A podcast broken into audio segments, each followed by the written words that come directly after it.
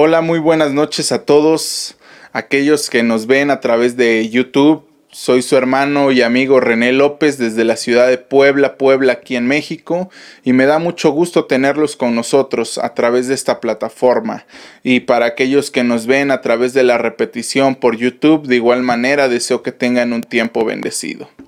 Sin más decir, iniciemos con el estudio bíblico del día de hoy y demos, usemos sabiamente el tiempo que tenemos. Agradezco que cada uno de ustedes esté aquí, los estaré leyendo en los comentarios, los estaré leyendo a través del grupo de WhatsApp que tenemos o incluso desde el chat personal con cada uno de ustedes. Por favor, escríbanos tienen los números de teléfono y si no aparecerán en la parte de abajo en este video para que ustedes puedan contactarnos por estos diferentes medios. Igual para aquellos que ya están usando Telegram pueden conectarse con nosotros a través de esta de esta nueva plataforma también que se está comenzando a usar en este en este tiempo. Bueno, abramos nuestras Biblias. Eh, espero que todos ustedes que están en casa tengan su Biblia abierta. Eh, si no es en papel, en el celular, de igual manera es, es completamente válido. Y leamos en Hechos capítulo 17, versículo 30. La Biblia dice de la siguiente manera. Hechos 17, 30.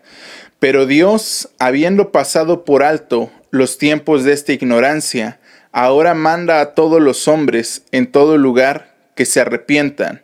Verso 31.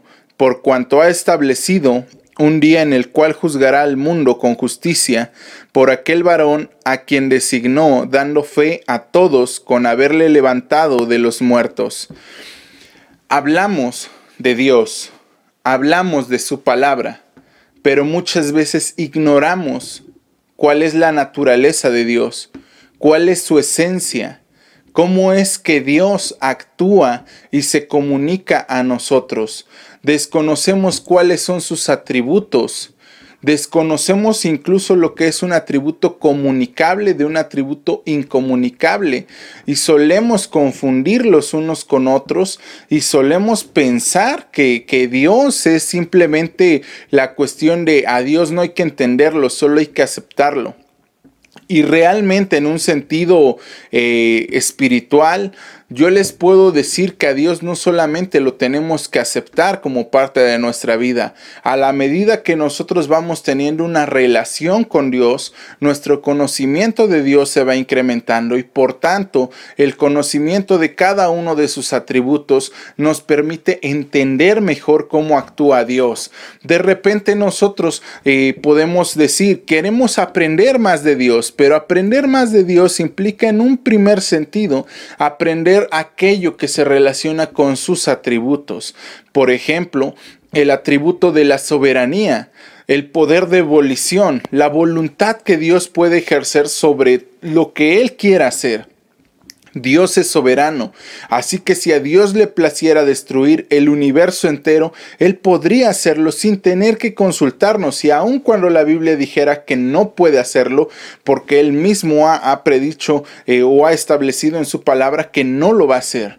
Sin embargo, la soberanía de Dios incluye todo eso. La soberanía de Dios es la que determina si yo voy a ser bendecido o no, si Dios me va a bendecir a mí o no. Y al tener tener que, estudiarlo, no solamente tengo que, para, para, conocer a Dios no solamente tengo que aceptarlo, tengo que comenzar estudiando este tema de los atributos de Dios. No puedo vivir con alguien toda mi vida sin haberle conocido y el conocerle me ayudará a entenderle de igual manera. Así que entonces cada uno de nosotros tiene la obligación, la responsabilidad, el deber y sobre todo el derecho, el privilegio de conocer a Dios y de poder entender la manera en la que Él actúa a favor de nosotros. Porque la Biblia dice en Romanos capítulo 8 versículo 28 que todas las cosas nos sirven para bien. Así que todo lo que Dios hace, aun cuando pareciera que no es bueno, todo sirve para nuestro bien. Hablar de Dios entonces, implica hablar de sus atributos, pero hablar de los atributos de Dios es algo que en la mayoría de las congregaciones causa conflictos. Yo me acuerdo mucho de, varias iglesias en las que yo he estado eh, hace algún tiempo y compartiendo también la cuestión en la que desconocen a Dios de tal manera que llegan a decir, a ver, a ver, a ver, Dios dijo que se va a hacer esto y se va a hacer porque Él quiere y exaltan únicamente el atributo de la soberanía y entonces se olvidan de la gracia, se olvidan de la misericordia, se olvidan de la justicia, se olvidan de la santidad o enfocan solamente su atención en uno de sus atributos o simplemente dicen, es que a Dios no hay que entenderlo. A Dios solamente hay que aceptarlo. La cuestión de Dios con nosotros es que nuestra fe no puede estar cimentada en lo que otras personas digan. Yo no puedo decir que creo en Dios por lo que otros me dicen o por lo que yo puedo ver o sentir o experimentar, porque todo eso puede ser producto también de nuestra propia imaginación. Todo eso puede ser producto de que realmente nosotros querramos verlo y vemos a gente teniendo encuentros sobrenaturales diciendo es que Dios me dijo, es que Dios me habló, es que vi un ángel, tuve un sueño, la visión. Y al final realmente no están conociendo a Dios. Así que nosotros tenemos que creer en Dios. Primeramente, pues porque Romanos capítulo 1 nos dice que todas las cosas tienen un autor y que el autor de todo lo que vemos, todo lo creado, visible, invisible, dice Colosenses, también es obra de Dios. No se pudo haber hecho solo. En segundo lugar, nosotros creemos en Dios porque el Espíritu Santo es el que nos hace creer en Dios, porque su palabra nos dice, porque tenemos fe y porque no hay nada más grande que la fe, que la fuerza de voluntad que ejercemos aunado a nuestra fe. No estoy diciendo que por nuestra mera fuerza de voluntad nosotros decidimos creer en Dios. Sin el Espíritu Santo jamás hubiésemos podido creer. Pero gracias a que el Espíritu Santo vino a morar en nuestra vida, ahora nosotros podemos tener fe. Y cuando nosotros creemos con fe, no hay nada que se pueda interponer entre nosotros y Dios. Y finalmente, claro, la Biblia dice que aquel que no cree ya ha sido condenado. Así que esas son las razones por las cuales creemos en Dios. Pero también creemos en Dios porque se ha revelado de una forma especial a través de su palabra y Dios no presta, no deja ningún hueco vacío, no da tiempo al tiempo, sino que Dios se adelanta a todas las preguntas que podamos tener. La Biblia completa nos habla de que debemos de tener fe en Dios y de que Dios es realmente quien nos va a, a, encontrar a nosotros, se va a presentar a nosotros y que no va a actuar en lo desconocido. ¿Se acuerdan? Hay muchas religiones, muchas sectas que dicen, es que Dios me dijo, es que Dios me habló, es que Dios me envió, pero todas ellas que han surgido lo hacen en el anonimato. Es que vino un ángel y me habló, es que vi al Padre y al Hijo y al Espíritu Santo y me ungieron y me enviaron y vi a los discípulos y vi y, vi todo lo que quieren ver. Pero en ningún momento hay una evidencia de que realmente haya habido un encuentro con Dios. En el caso del Dios de la Biblia, la Biblia dice que cuando Israel salió de Egipto y fueron caminando hacia el desierto, llegó un momento en el que Dios le habló a Moisés diciéndole, ha llegado el tiempo en el que yo hable con mi pueblo Israel. Y Dios mandó a que todos se purificaran y Dios envió a que cada uno de ellos se preparara para tener un encuentro con Dios. Pero cuando el pueblo de Israel vio que la montaña, que el monte Sinaí se rodeaba de humo y de truenos y de vientos recios, tuvo miedo. Y todo el pueblo a una sola voz dijo, Moisés, habla tú con Dios porque si nosotros hablamos con Dios, seguramente moriremos. No fue un solo hombre. No es que Moisés solo haya visto la visión ahí, la zarza ardiente, sino que Dios decidió revelarse a toda su nación, a todo su pueblo. Todos en Israel vieron, escucharon, sintieron el temor y todos dijeron a una sola voz, Dios no nos hables, mejor háblale a Moisés. Así que a diferencia de otros que se hacen llamar dioses o de otras religiones, el Dios de la Biblia decidió manifestarse desde el Antiguo Testamento a toda la nación de Israel. Y ahora en el Nuevo Testamento, a través de Jesús, se le ha manifestado a toda la humanidad, no queriendo que ninguno se pierda, sino que todos los que han sido escogidos vengan al arrepentimiento y puedan tener parte en la morada celestial. Así que mi amado hermano, eh, compañero, amigo, vecino que me estás escuchando, yo quiero que tú conozcas a Dios, pero en todo su esplendor en todo lo que realmente es y que al momento de que tú escuches hablar en las siguientes eh, oportunidades que vamos a tener acerca de los atributos de Dios, permanezcas hasta el final. Realmente es un tema que a muchos no les agrada porque hay quienes incluso tienen la perspectiva de que el Dios del Antiguo Testamento es diferente del Dios del Nuevo Testamento y creen ellos que son dos entes, dos personas completamente diferentes o dos dioses diferentes cuando en realidad sigue siendo el mismo Dios amoroso, el mismo Dios que nos extiende su mano de gracia, su mano de misericordia en medio de su santidad y de su justicia. No es que Dios no, no, no tome en cuenta ya el pecado, sino que ya hubo alguien que pagó. Claro, la gracia es gratis para nosotros, pero le costó a Jesús el haber muerto en la cruz. Así que tenemos que entender cada uno de esos aspectos. Y habrá quienes digan, claro que sí, ese es el Dios al que yo adoro. Ambas, ambas opiniones, ambos comentarios son correctos siempre y cuando ustedes crean firmemente en lo que están diciendo y en lo que están pensando, porque de eso se trata la fe, de certezas y convicciones. Vamos a leer lo que dice también em,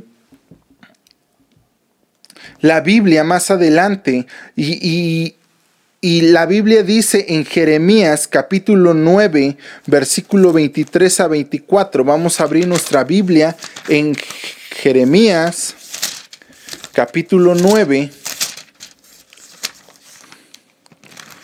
Jeremías capítulo 9, versículos 23 al 24.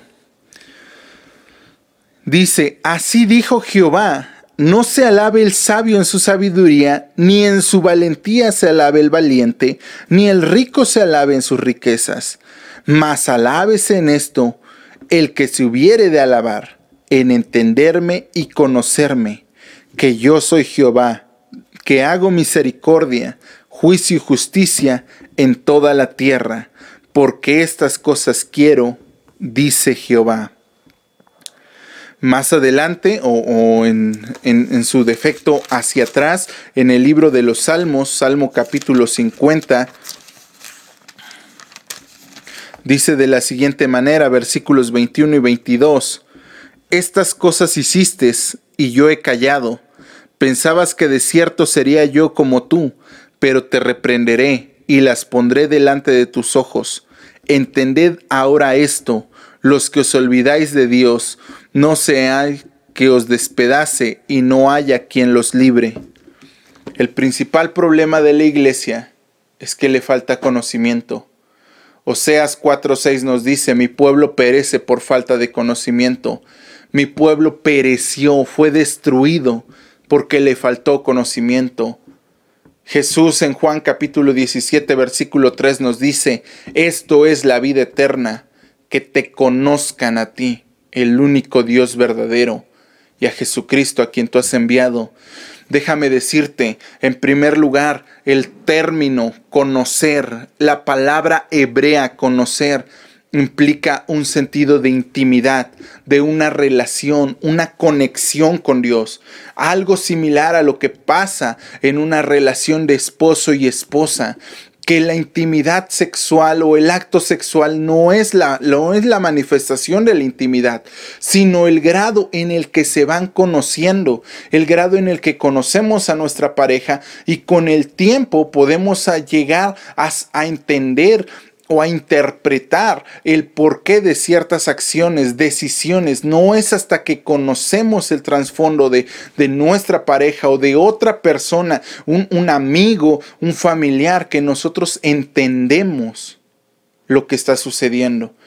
Así que cuando Jesús dice, esto es la vida eterna, que te conozcan, Jesús le está diciendo a los discípulos y le está diciendo a Dios, la vida eterna es que cada uno de ustedes tengan una relación con Dios, que se puedan conectar con Dios de tal manera que lo conozcan y entiendan la forma en la que Él actúa. Así entonces nosotros podemos llegar a hablar entonces de la palabra de Dios. Como que la palabra de Dios nos presenta a este Dios que se ha revelado a nosotros. La palabra de Dios claro que nos está hablando, nos está diciendo que tenemos que conocer a Dios. El pueblo perece por falta de conocimiento y Dios ha dicho que aquellos que le desconocían se arrepientan y que empiecen a conocerlo. Nadie puede decir que ha nacido de nuevo. Nadie puede decir que tiene la vida eterna si no conoce a Dios. Y conocerlo me lleva a entender su naturaleza.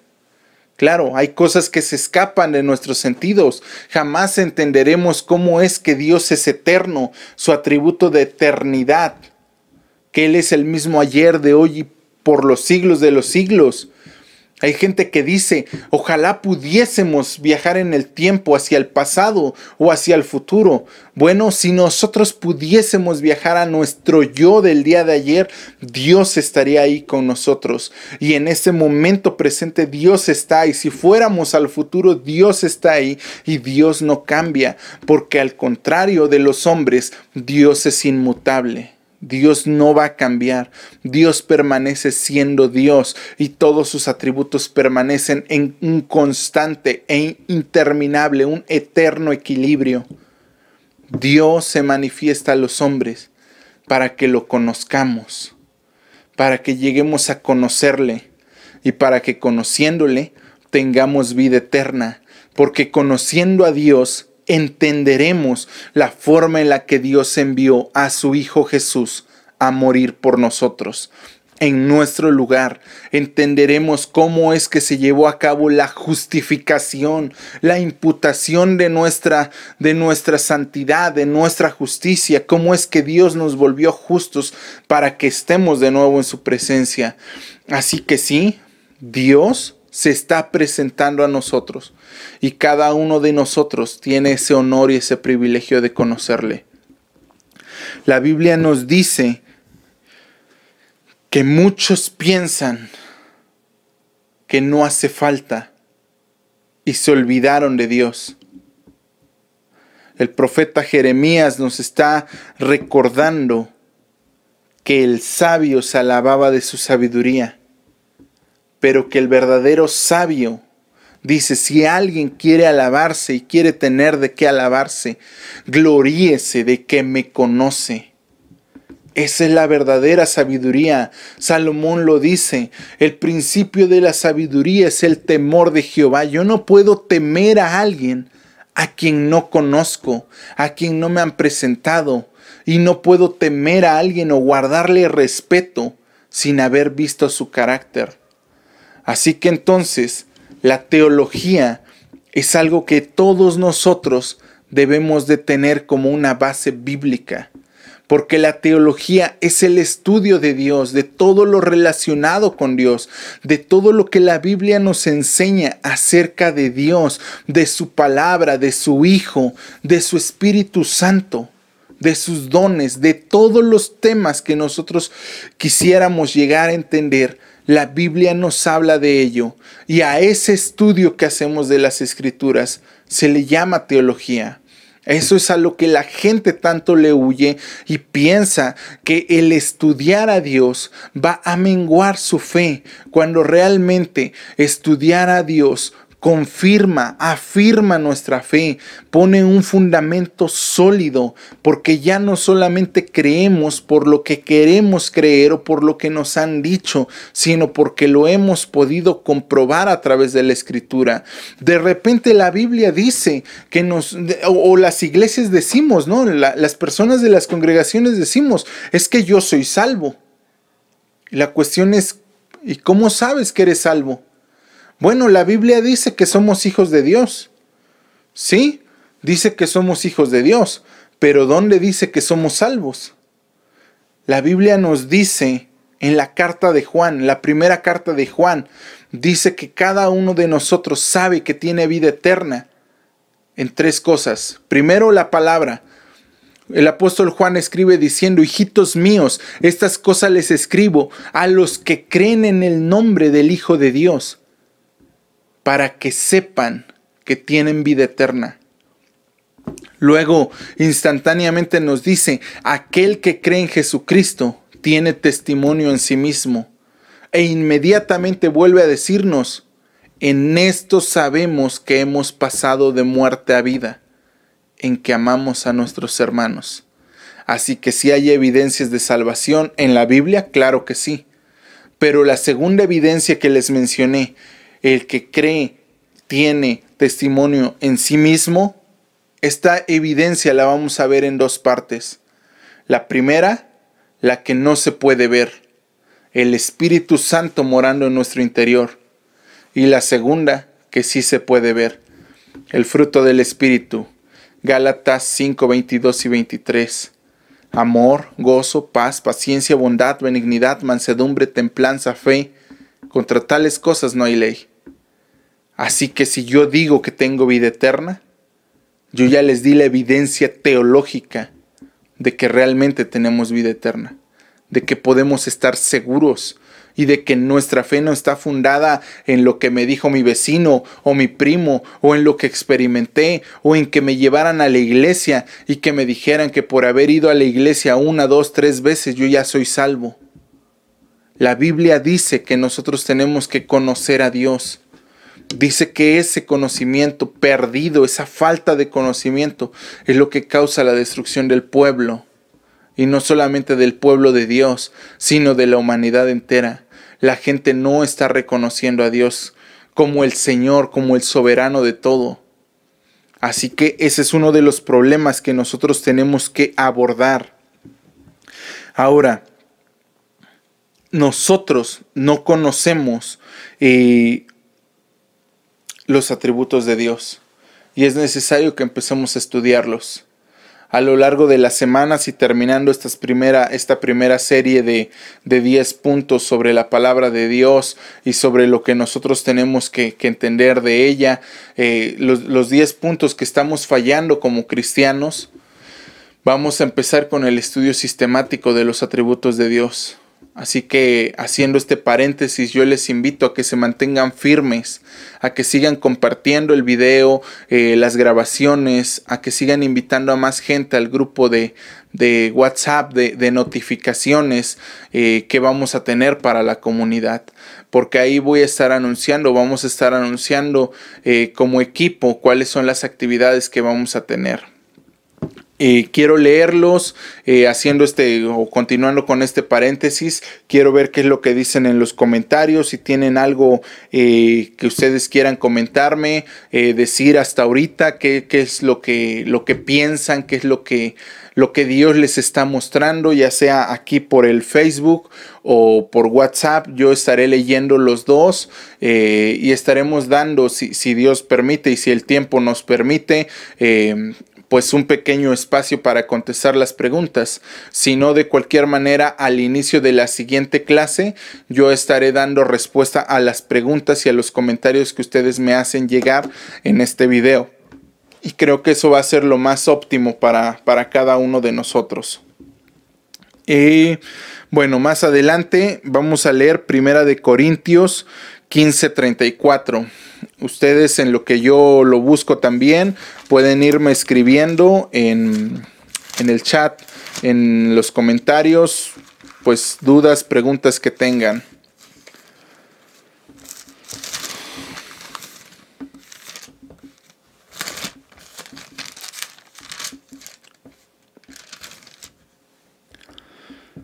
Primera de Corintios 15:34 dice de la siguiente manera, Velad debidamente y no pequéis, porque algunos no conocen a Dios.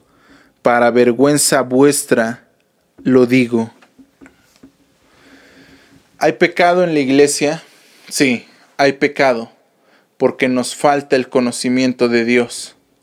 Y para vergüenza nuestra, Pablo nos dice que no conocemos a Dios, que nos hace falta tener una intimidad con Él, saber cómo es que Dios actúa en nuestra vida, saber cómo es que ese rey de reyes al que llamamos rey debe de manifestar su señorío y nosotros debemos de aceptar su señorío en nuestra vida.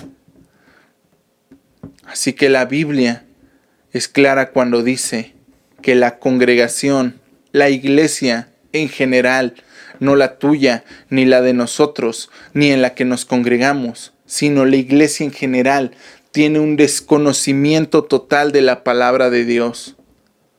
Realmente tenemos que conocer a Dios. Hay muchísimas personas que están dando talleres, prédicas, estudios bíblicos basados en su propia interpretación, no en la interpretación bíblica. No dejan que la Biblia se interprete a sí misma. Descontextualizan un texto, lo toman y predican según lo que ellos quieren predicar. La cuestión no es esa. La cuestión es que la Biblia es clara, es suficiente, es eficaz, es necesaria la Biblia es inerrante, es infalible, tiene toda la autoridad de Dios. Ya lo hemos visto en, en, la sesión pasada. Así que tenemos que creer en ella. Y cuando nos habla de que es inspirada, tenemos que conocer a aquel que la inspiró. Así que aceptar la Biblia como la palabra inspirada y conocer a Dios son dos cosas que van de la mano. Son dos cosas que tenemos que hacer juntos para que nosotros podamos entender lo que Dios dice a través de ella. Así entonces, conocer a Dios es vida eterna. Conocer a Jesucristo es alcanzar la salvación. Conocer a Dios es conocernos a nosotros mismos también, porque sus atributos comunicables se tienen que manifestar en nuestra vida cada uno de nosotros, según el propósito por el que fuimos llamados, fuimos llamados no solo a formar parte de su familia, sino a que Él fuera el primogénito entre muchos hermanos, sino a que Él fuera manifestado a través de nuestra vida, para que fuésemos hechos conforme a su imagen y su semejanza, a la estatura de ese varón perfecto que es Cristo preparados para toda buena obra, seres perfeccionables, que un día lleguemos a la estatura, podamos entrar a la tierra celestial con un cuerpo incorruptible. La Biblia lo dice, y si la Biblia lo dice, podemos creerlo con certeza. Lamentablemente, dice Paul Washer, el día domingo es el día con más idolatría en las congregaciones. Muchos se han hecho imágenes de falsos dioses. La gente ya no cree en Dios por lo que Dios es, por quien Él es. ¿Qué es Dios? El dueño de todo. ¿Quién es? El creador. Él se merece todo. Aun si no hubiese infierno que nos obligara o que nos motivara a creer, Dios merece toda la adoración. Aun si Él no hubiese enviado a su único Hijo a morir por nosotros, Él merece toda nuestra adoración, toda nuestra alabanza, porque Él nos formó, porque Él nos hizo con sus propias manos, a su imagen y a su semejanza.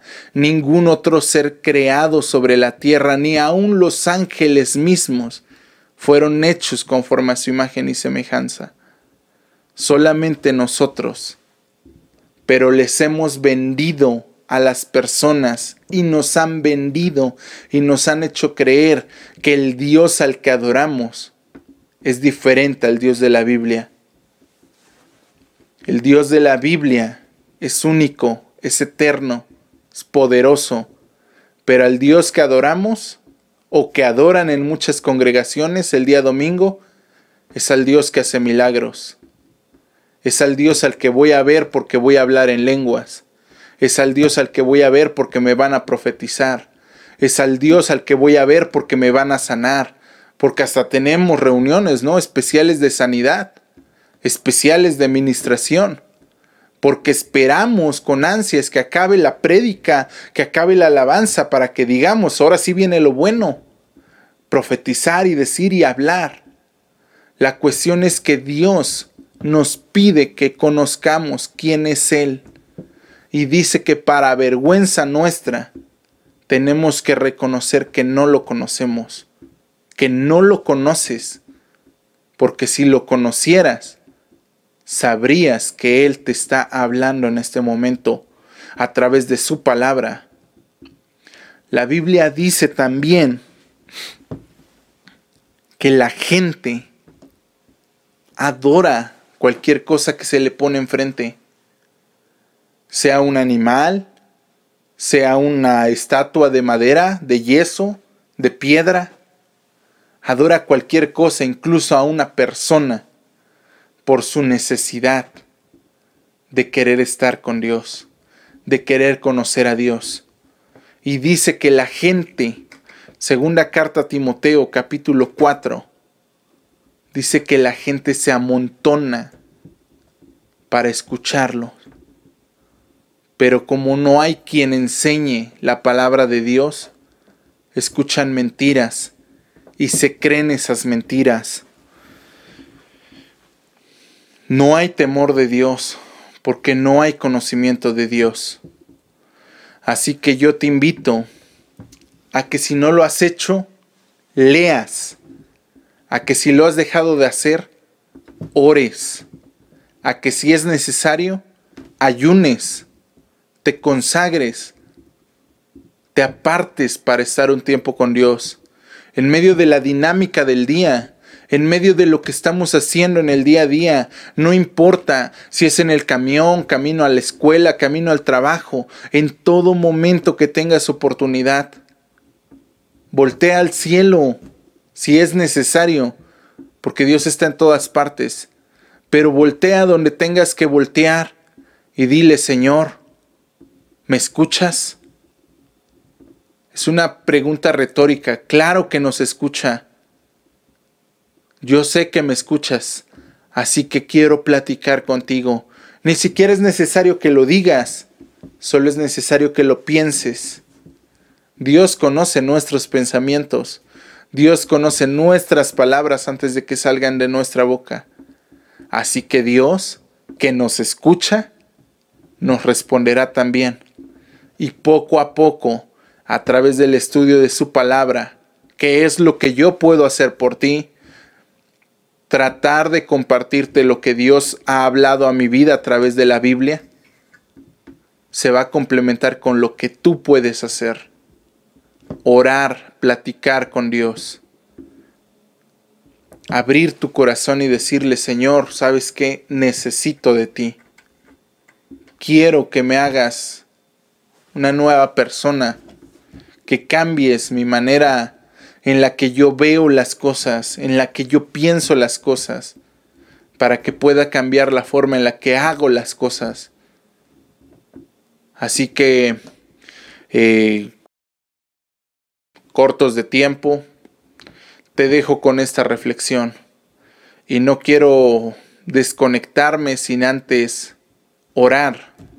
Oremos a Dios Pidámosle a Dios que Dios haga la buena obra en nuestra vida. Y que Dios guarde este fin de semana que tenemos. ¿Sale? Señor, agradecemos tu infinita bondad y misericordia. Agradecemos que hasta el día de hoy, cada día, tú nos has sustentado, nos has levantado. Que hasta el día de hoy, cada día, tú nos has hablado en una o dos maneras, aunque no hemos entendido. Pero hoy queremos comenzar a entender lo que dice tu palabra para poderte conocer para poder conocerte. Hoy queremos conocerte, Señor.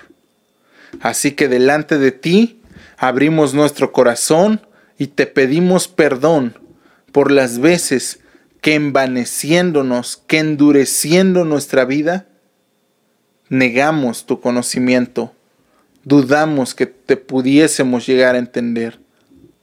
Queremos que nuestra fe esté fundada en algo sólido, en la piedra angular que es Cristo, en tu palabra que es la que nos salvará y nos juzgará al mismo tiempo. Queremos ser más como tú eres. Te pedimos que tú obres en nuestras vidas, nuestros corazones, nuestras almas. Que esta palabra que escuchamos caiga como en tierra fértil, que dé fruto y fruto en abundancia. Y esto te lo pedimos en el nombre de Jesucristo. Amén. Seguiré leyendo sus comentarios y los mensajes de WhatsApp. Como les he comentado, yo creo que esta dinámica la dejaré para el inicio de la siguiente eh, transmisión, del siguiente video que voy a eh, pues transmitir para ustedes, que el siguiente estudio bíblico que vamos a preparar y pues estaré contestando a cada una de sus preguntas. Espero que tengan un tiempo de victoria y de bendición en el Señor. Y que Dios los bendiga y nos estamos viendo en la siguiente clase. Hasta luego.